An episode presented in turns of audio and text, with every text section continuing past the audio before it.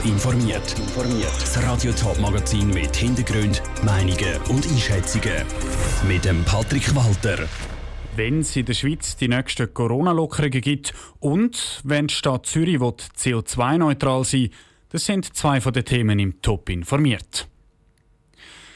Keine Lockerungen von der Corona-Massnahmen mehr bis Ende nächsten Monat. Das hat der Bundesrat heute vor den Medien erklärt.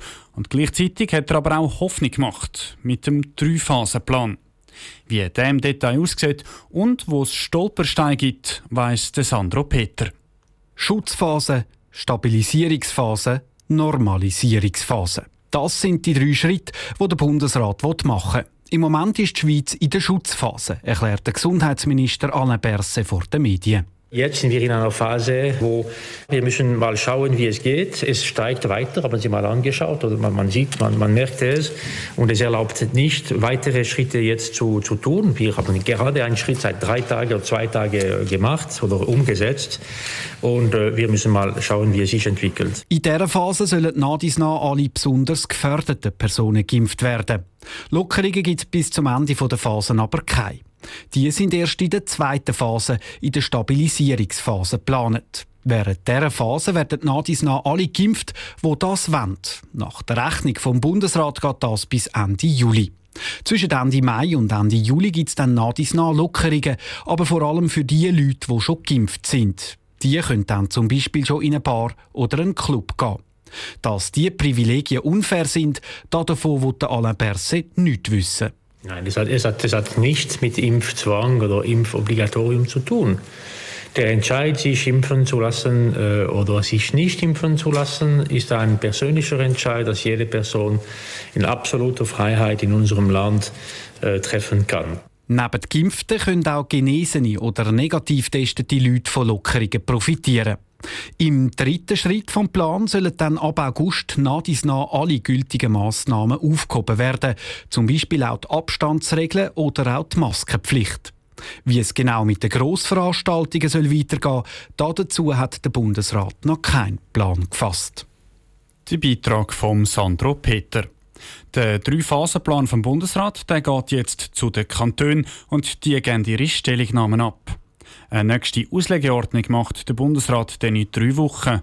Und was der Bundesrat auch noch betont hat, wenn es nötig werden sind auch wieder strengere Massnahmen möglich. Sie gestaltet die Zukunft von einer Stadt, die Mitglieder vom Stadtrat. Die Winterthur wird der im nächsten Frühling neu gewählt. Alle bisherigen Stadträte wenden nochmal und wie die FDP heute bekannt gegeben hat, schickt sie noch eine zusätzliche Kandidatin ins Rennen, Romana Heuberger. Wie gross ihre Chancen sind und welche bisherigen allenfalls müssen um ihren Sitz bibbern, im Beitrag von der Stefanie Kohlberg. Die FDP hat letztes Jahr einen Sitz im Stadtrat an die GLP verloren. Die Katrin Kometa hat sich dort bei den Ersatzwahlen gegen den FDP-Kandidat durchsetzen. Jetzt möchte sich die FDP den Sitz zurückholen und schickt eine Frau ins Rennen. Weil mit einer Frau haben sie deutlich bessere Karten, meint der Politexperte Anton Schaller. Junge, dynamische Frauen haben einfach viel größere Chancen. Also von daher hat man eigentlich ein Bild, wer man muss bringen, wer Chancen hat. Also die FDP hat sicher mehr Chancen, wenn sie eine Frau bringt, als ein Mann. Aber es muss eine Frau sein, die quasi ein Gesicht hat, die profiliert ist. Aber der Kampf wird ganz schwer sein. Also es wird sehr wahrscheinlich nicht gewinnen. Das, weil die GLP-Frau Katrin Kometa ihren Sitz im linksgrünen Winterthur vermutlich behalten Aus dem Grund haben es auch die bürgerlichen Parteien schwer. Die SVP hat bis jetzt noch keinen Kandidat im Rennen. Ein Entscheid von ihnen käme in einem Monat, heisst zur Vorfrage von Radio Top. Die SVP hätte laut Anton Schaller aber wenig Chancen. Wenn sie mal eine Stimme haben, muss sie natürlich antreten. Und dann müssen sie vor allem die bürgerliche Seite Schulterschluss mit der anderen bürgerlichen, also mit der CVP finden. Nur so hat eine von der bürgerlichen Seite eine Chance. Die Mehrheit der Sitze jetzt nimmt die SP ein. Sie hat aktuell drei Vertreter im Stadtrat. Jetzt möchte sie mit dem Stadtrat Kasper Bob auch das Stadtpräsidium abstauben.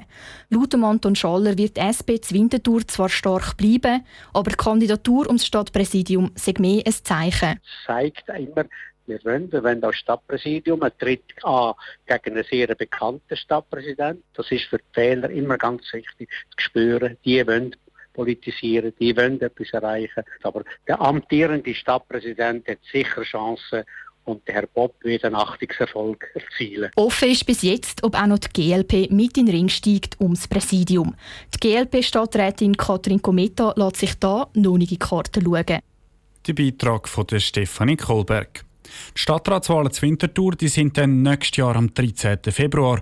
Mehr Informationen rund um die Wahlen gibt es jetzt schon auf toponline.ch. Die Stadt Zürich hat ihr neues Klimaziel vorgestellt. Sie will bis 2040 klimaneutral werden, also unterm Strich kein CO2 mehr ausstoßen. Damit enttäuscht der Stadtrat die Klimajugend.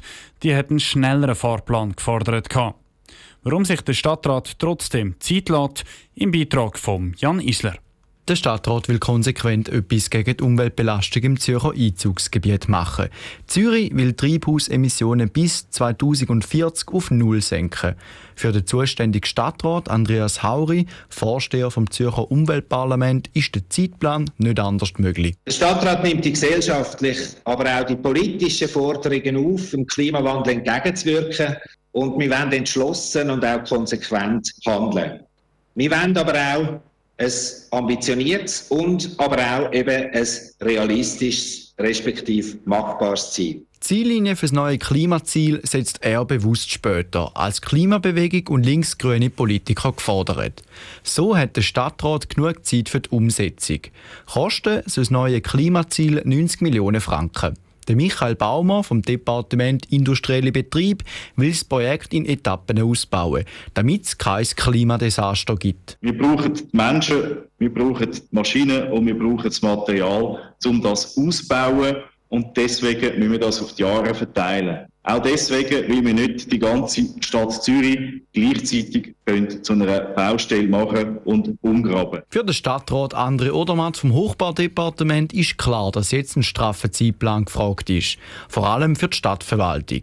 Sie will ein gutes Vorbild sein und ihre Klimaziele schon vor der Deadline erreichen. Ziel vom Stadtrat ist es, dass bis 2035 alle Gebäude, also schon vor 2040, mit erneuerbarer Energie versorgt werden können bei den Gebäuden, die im Eigentum der Stadt sind. Als Zwischenziel haben wir dann uns für 2030 gesetzt, dass wir 80 Prozent von dem bereits umgesetzt haben. Zudem soll nur neu bauen werden, was die Zürcher auch wirklich brauchen. Und das Bauen soll energieeffizienter werden. Als nächstes steht das Klimaziel im Gemeinderat. Der Beitrag von Jan Isler. Neu ist auch, dass es in Zürich ein Klimabüro gibt. Dort können sich Unternehmen und Private für Beratungen und Unterstützung wenden. Top informiert, auch als Podcast. Mehr Informationen gibt es auf toponline.ch.